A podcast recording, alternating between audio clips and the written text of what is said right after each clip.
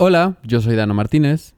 ¿Qué tal? Yo soy Andrés Peralta. Hoy vamos a hablar de nuestro método de trabajo a la hora de producir. Y hoy nosotros somos los del audio. Ya llegaron los del audio. Bueno, pues ya estamos aquí otra vez en las instalaciones de NFT.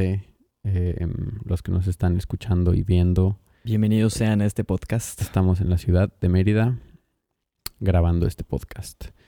Eh, como dijimos en el intro, hoy vamos a compartirles em, la visión, el enfoque, la manera en la que ambos eh, abordamos un proyecto cuando se trata específicamente de producción, ¿no?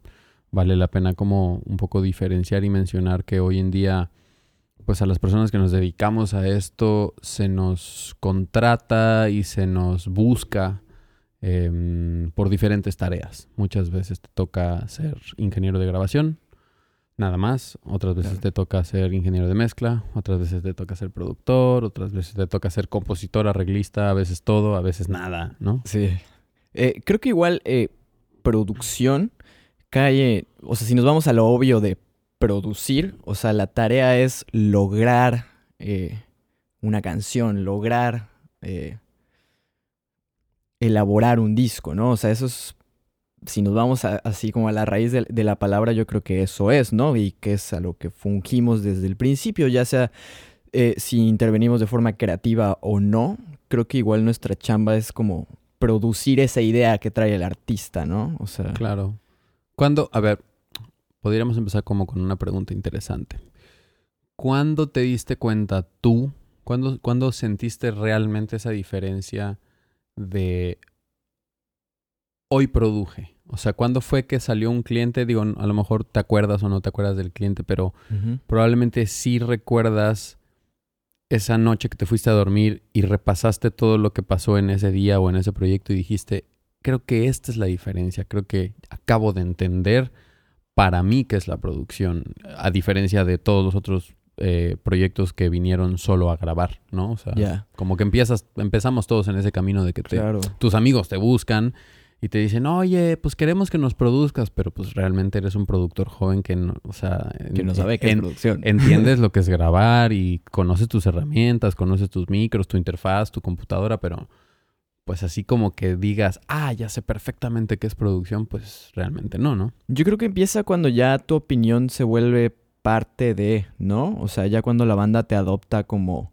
pues no como miembro, porque no estás, bueno, tu instrumento más bien es como un, macro de la banda, ¿no? O sea, tú eres como un director, por así decirlo, ¿no? O sea, tu opinión ya va a, a, cambiar un poco las cosas, ¿no? va a cambiar un poco esa composición que ya llevaban meses, años haciendo, tal vez a la hora de entrar al estudio y tú con tus habilidades y conocimientos y tus gustos personales también. Yo creo que ahí es ya cuando entras a producir, ¿no? Cuando tu opinión entra en juego y, tus gustos entran en, juego, ¿no? Digo, todo eh, siendo guiado para el bien de ese proyecto, ¿no? O para lo que quiere desarrollar ese proyecto. Pero yo creo que mi primer acercamiento a producir fue más en la forma eh, sónica, como de en el diseño o... Sí, en el diseño de la identidad como el sonido de la banda, ¿no? O sea, como en la onda de, ¿y si a estas guitarras les ponemos phaser en el puente? ¿Y si esta batería se vuelve más calmada en esta parte, en los versos? Y como que detallitos o cositas que vas moviendo que al principio pues no estaban en esa canción, ¿no? Sino ya tú estás opinando y ya estás como, pues no modificando, pero pues sí acomodando las cosas, digamos, ¿no? Pero ahorita, ahorita dijiste algo que es como clave también, siento. Ahorita dijiste... Eh, cuando ya llevan como meses y años, bueno, mencionaste la palabra años, que yo creo que digo, en el mejor de los casos, bueno, yo pienso, ¿no? Ese es uno de mis, de mis em, opiniones o de, de, mis revelaciones, por así decirlo, de las epifanías que tuve, pues obviamente, conforme vas teniendo un poquito más de experiencia, de darte cuenta de la diferencia que es cuando un artista o una banda lleva mucho tiempo con esa canción o lleva poco tiempo con esa canción en su catálogo, ¿no? Em, es muy clara la diferencia de cuando una canción ya pasó por un propio proceso de maduración del que la compuso, del que la escribió. En el mejor de los casos tienes una muy buena banda para trabajar que también ya entendió el proceso de arreglo y de, de, eh, pues sí, de limpieza, de depuración, porque pues creo que creo que es mucho, mucho más visceral una canción cuando tiene muy poquito tiempo de gestar, de haberse gestado, ¿no? O sea, es más visceral, es más impulsiva, hay, una lluvia de ideas eh, muy grande, muy cargada, un arreglo muy ocupado, por ejemplo. A diferencia de cuando esa banda ya tiene, sobre todo, la gran diferencia de una canción que el artista ya la tocó en vivo varias veces y no la han grabado, a diferencia de cuando es una canción que acaba de salir del cuarto de ensayo y ahora la quieren meter al estudio, pero nunca la han tocado. Y eso, eso para mí hoy en día, pues no puedo decir que lo pongo como filtro porque tan, o sea, porque me estaría yo cerrando las puertas, ¿no? Porque a lo mejor es un artista increíble o una banda increíble y a lo mejor yo me cerraría las puertas como productor si les digo, ah, no, pero si no la, no la han tocado, entonces no puedo trabajar con sí, ustedes. Sí, claro, igual es una gran idea, ¿no? Igual es una gran idea, pero sí eh, es uno de mis filtros hoy en día para saber sobre todo cuál es mi posición en el proyecto, ¿no?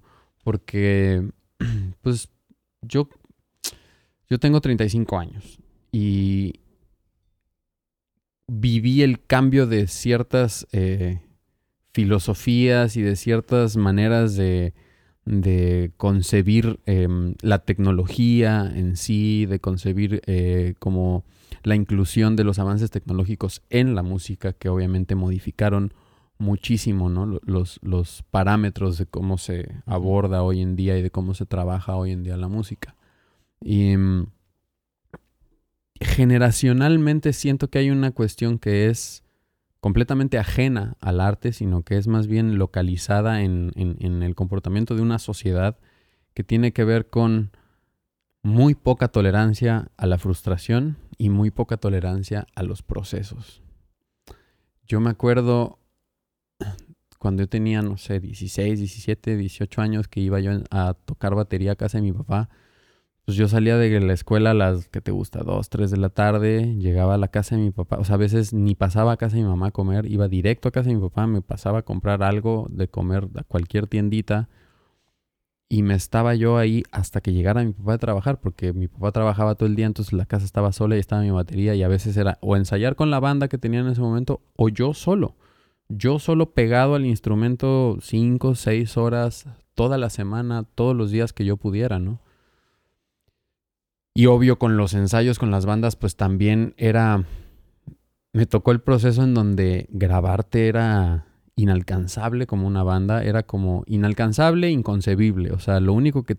La única herramienta que tenías para poder componer era tu memoria. Ya. O sea, llegabas un lunes, a alguien se le ocurría un riff increíble, o a mí me salía un beat padrísimo, o a alguien se le ocurría una melodía de voz, y se trataba de ensayarla hasta que te quedara como grabada con cincel con piedra, porque era como, ok, pasado mañana tenemos ensayo, y el que no se acuerde, ahora sí que chin chin, ¿no? O sea, chin chin el que no se acuerde de la idea y era llegar al siguiente ensayo era cómo era, cómo era, cómo era. Y con la idea ya más perfeccionada y como con otras propuestas. Pero sin la posibilidad de decir, ah, pon la nota de voz del ensayo, que hoy en día es como, eh, ¿no? Es lo, más rápido, más fácil. Entonces sí siento que obviamente hoy en día trato de obtener lo más que pueda de ese otro recurso para producir, ¿no? El, hecho de ver cuánto tiempo tiene, por lo menos tener un análisis un poco más eh, exhaustivo de cuánto tiempo de madurez tiene esa canción y es muy claro. Luego a veces las bandas no se dan cuenta porque ellos están en su mismo proceso, entonces pierden la perspectiva y cuando comparas un catálogo de cinco o seis canciones, inmediatamente te puedes dar cuenta cuál es la nueva, cuál es la primera. O sea, puedes ver la línea del tiempo. Del crecimiento de la banda, ¿no? Y de la evolución y eso, ¿no? Totalmente. Pero, por ejemplo, igual platicábamos que nosotros trabajamos más con artistas que con bandas ya últimamente. Bueno, eso me pasa a mí, ¿no? O sea, que llega un cantante, un cantautor buenísimo, pero tiene ideas de piano, voz, guitarra y voz, pero quiere hacer una, pues una instrumentación completa, ¿no? O ¿Y qué haces cuando toca ese eh, cliente? exacto, ese, sí, yo te iba a preguntar.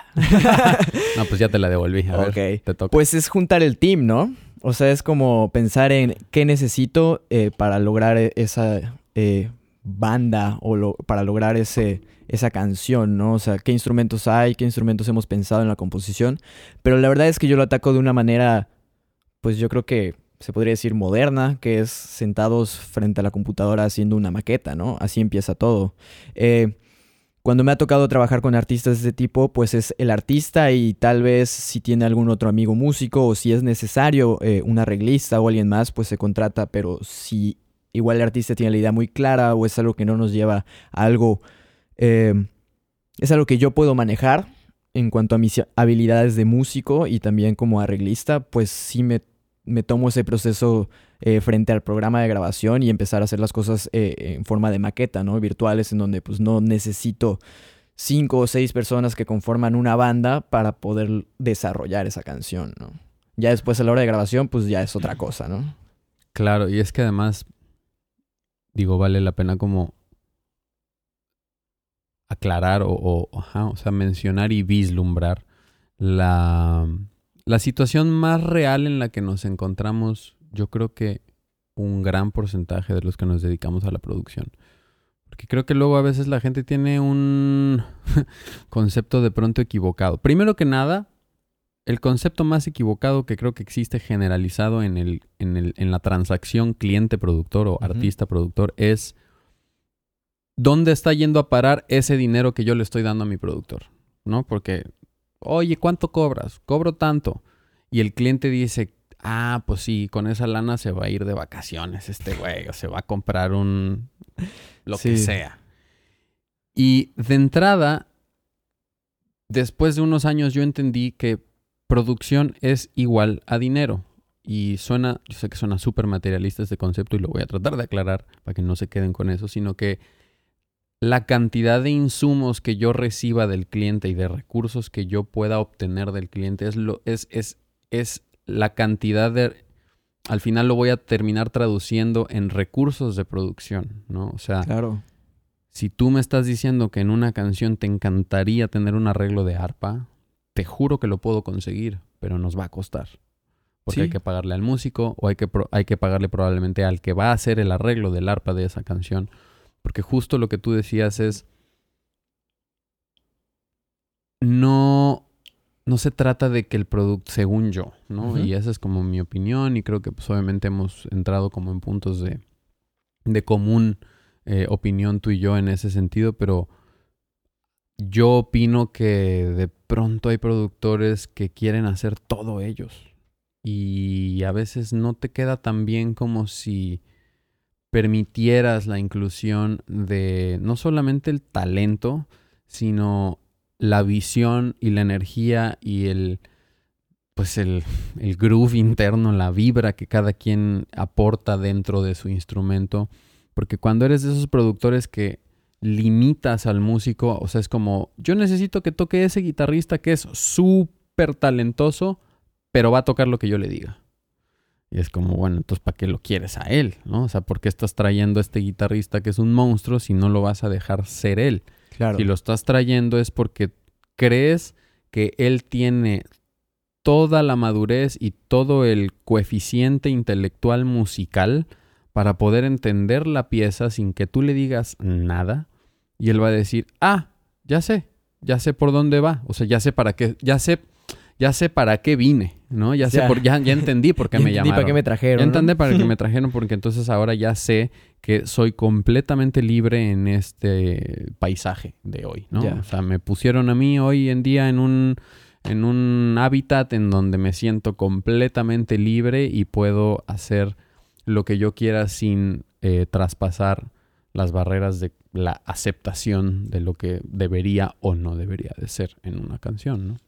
Ok, sí, totalmente de acuerdo, ¿no? O sea, cua- cuando puedes armar ese equipo es algo mágico, increíble, pero la verdad es que no siempre puedes, eh, no siempre está ese presupuesto o ese recurso de, ok, vamos a contratar a cinco músicos, seis músicos, ¿no? O sea, hay veces en donde, bueno, a mí me ha tocado en donde hay para contratar a uno, ¿no? Y es así como, órale, pues el mejor guitarrista, venga, ¿no? O sea, es lo más importante tal vez en esta rola, ¿no? O la necesidad igual de, pues tal vez en mis habilidades como músico, igual puedo yo realizar algunas cosas, lograr algunas cosas, ¿no? O sea, tú y yo que somos batacos, pues la verdad es que yo... Hay veces que funjo como productor nada más de que estoy con una banda y nada más es dirigir de alguna forma. Y hay veces en donde yo soy el bataco, el recording, el mixer, el jalacables. ¿Y sientes, sientes que podría haber una diferencia favorable en sentido, o sea, o más bien, ¿cuál crees que pudiera ser la diferencia medible en el hecho de yo solamente vengo a hacer una cosa o ahorita me tocó hacer A, B, C, D? O sea, ¿dónde, dónde radican esas consecuencias de esas dos maneras de abordar un proyecto? Según tú. Pues eh, tal como lo dijiste, ¿no? O sea, a la hora de que tú invitas más músicos y contratas más músicos, pues obviamente ellos ponen de lo suyo, ¿no? O sea, es, es, algo diferente lo que se logra al final. O sea, tal vez yo, yo hice una maqueta con el cliente, pero con la idea de por acá va a ir. No es esto exactamente, ¿no? O sea, es como, esta es la vibra que queremos lograr y ahora sí, como, como dices, ¿no? O sea, juntas a las personas adecuadas para que eh, logren esa vibra, ¿no? En conjunto y, y, pero sabes que esas son las personas que lo van a lograr porque ellos... Eh, son buenos en ese tema, son buenos en sus instrumentos, son muy buenos en, ese género, digamos, ¿no? O sea, si, si tú juntas ese equipo, puedes lograr algo mucho más increíble, creo yo, o sea, más mentes y más eh, sabor que le vas a echar, que si todo se queda en una o dos cabezas, ¿no? O sea, sí es un resultado diferente y obviamente es el escenario más chido y óptimo para la realización de, de una canción, ¿no? O sea, lo que yo iba es que no siempre se puede hacer de esa forma, ¿no? Y creo que igual o bueno, yo he intentado que el presupuesto no, nos, no sea algo que nos limite, ¿no? O sea, con tal, si, si llega un gran artista y pues trae una gran rola y ya la trae muy bien resuelta, pues tú ves cómo lograrlo, ¿no? O sea, tú ves cómo producirla, ¿no? O sea, con, con los recursos que hay, tú tienes que lograr eso, ¿no? Claro, totalmente. Yo, eh, a mí me gusta, me gusta parafrasear eh, y mencionar que me adueñé de una frase que le escuché de otra persona, la escuché de, del papá de Silvana Estrada, una vez que él decía que él se veía a sí mismo como un facilitador para documentar la belleza humana. Wow. Y fue como, wow, se me abrió así el cerebro cuando escuché esa frase porque pienso que esa, esa podría ser la mejor posición en la cancha de un productor. Ese, ese, podría, ese es, sería, según yo, el papel más respetuoso eh, y a la vez el, el, papel más inteligente que podrías tener como productor. Porque además de todo y como músico seguro te pasa, llega un punto en el que pierdes la subjetividad de la canción. Uh -huh. Cuando, cuando estamos mezclando nos pasa, ¿no? Pasas cuatro o cinco horas y tienes que tomar una pausa, comer algo, ver un capítulo de algo, tomarte un café, oír un disco para refrescar. Es, es, como, es como cuando vas a, la, a, las tiendas departamentales y te empiezan a ofrecer muestras de perfumes y en algún momento te dan una tacita de café, de, nada, de, ¿no? te dan ah, una bueno. tacita de grano de café para, sí, claro. re, para reiniciar el sentido. Es lo mismo. Sí. Y cuando llevas días, semanas o meses trabajando como productor en una o varias canciones de un proyecto en el que estás haciendo baterías, bajos, guitarras, arreglos, pierdes por completo la subjetividad de qué está bien o qué está mal. Me ha pasado muchas veces como ingeniero de mezcla recibir producciones en donde claramente el productor perdió la perspectiva desde el tercer instrumento, ¿no? Yeah. O sea, desde el tercer instrumento que sonaba increíble, ahí se debió haber detenido y siguió echándole y echándole y echándole y echándole cosas Millones encima de tracks, ¿no? que son ideas increíbles todas, pero no eso significa que todo tenga que ir. ¿no? Pero en conjunto no tiene tanta coherencia, ¿no? O sea, Totalmente. por querer ser lead en muchos instrumentos ya no. O sea, ¿a qué le presto atención? no? Totalmente. Entonces yo siento que el productor, la posición más inteligente en la cancha debería de ser esa, debería de ser un observador. Primero que nada, eres un observador y tienes que hacer el esfuerzo más eh, respetuoso por volverte fan de lo que estás haciendo. Porque antes me preguntaba, algunas bandas me preguntaban y yo mismo se los he preguntado a otros compañeros de trabajo y he oído que se los preguntan a muchos productores la, típica pregunta que les hacen de, ¿te gusta todo lo que haces? O sea, todos los proyectos en los que te involucras te gustan, musicalmente hablando. Y es bien curioso porque hay un momento en el que si te involucras lo suficiente con el artista, no con su música, pero con el artista, con más bien no con el artista, sino con la persona que creó ese artista. ¿no? Que creó ese personaje con el cual hoy tú te estás enfrentando como productor. Si entiendes lo suficiente a esa persona, eh, convives con él, eh, vives algo de su vida cercana, entonces vas a entender mucho más al artista. Claro, claro. Conoce a la persona para entender el personaje que está él planteando y entonces vas a poder aportar cosas que le van a hacer mucha resonancia y mucho significado a ese artista en específico. De lo contrario, te vas a estar topando siempre con cuestionamientos internos donde vas a decir, es que no me gusta, es que no, es que no, no me gusta, no me gusta. Y vas a querer cambiar cosas de su música en función a que, según tú, no te está gustando. Y el chiste no es que te guste. Claro. O sea, yo no, yo como artista yo no hago música para que te guste a ti. Es mi música, es mi arte y es, es exactamente es mi esencia y es lo que yo estoy queriendo plantear y comunicar. Tu trabajo y tu función aquí es entenderlo para entonces aportar ideas que realmente vengan a sumar a mi proyecto, ¿no? Y cuando tienes la suficiente distancia, cualquier observación o cualquier comentario tiene mucha más perspectiva que cuando estás completamente involucrado, porque precisamente para eso el artista llega con un productor. Es como, ok, yo ya llevo 11 meses trabajando en mi, en mi música, ya perdí la perspectiva. Necesito a alguien completamente... Es como cuando vas al terapeuta. Si vas a hablar con tu mamá, con tu papá, con tu mejor amigo, todos te van a decir lo que quieres oír. Todos te van a decir que, que estás bien y que no te preocupes y que, Todo va a y- y pasar. que todo va a pasar y que tú eres una persona increíble. Pero cuando vas al terapeuta es porque realmente necesitas que alguien te diga, no, realmente no eres una persona increíble, eres un tonto. No te has dado cuenta de A, B, C". Entonces sales del terapeuta diciendo, gracias, porque alguien necesitaba yo que alguien me dijera esto que nadie me había dicho, ¿no? Alguien que no me conoce, que no tiene ninguna relación conmigo, ningún attachment emocional conmigo, entonces puede ser completamente libre en el camino de decirme esto, no me parece que lo podrías hacer distinto, creo yo. Sí, claro, o sea, lo que buscan es una opinión desde otra perspectiva, ¿no?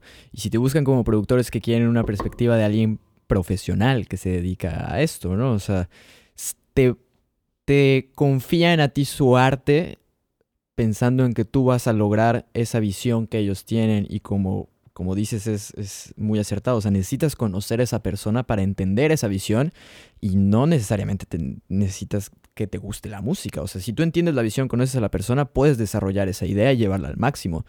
No es necesario que tú seas fan de ese género o fan de, de- de su música o de él, ¿no?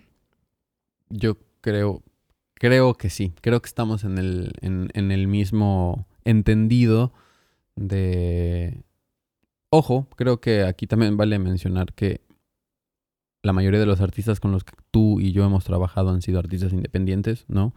Independientes. A mí me ha tocado trabajar con algunos artistas de la escena de, de la Ciudad de México, eh, algunos artistas de otros lugares. Me ha tocado trabajar con gente de Durango, eh, con gente de Puebla, eh, pero obviamente pues mi, base ha sido durante unos cuantos años la Ciudad de México y me ha tocado trabajar en la escena de los, la comunidad de los músicos y de los proyectos independientes y también me ha tocado trabajar eh, con alguno que otro artista pues ya como digamos de la industria mainstream y también muchos artistas independientes de la escena de, de Mérida, Yucatán.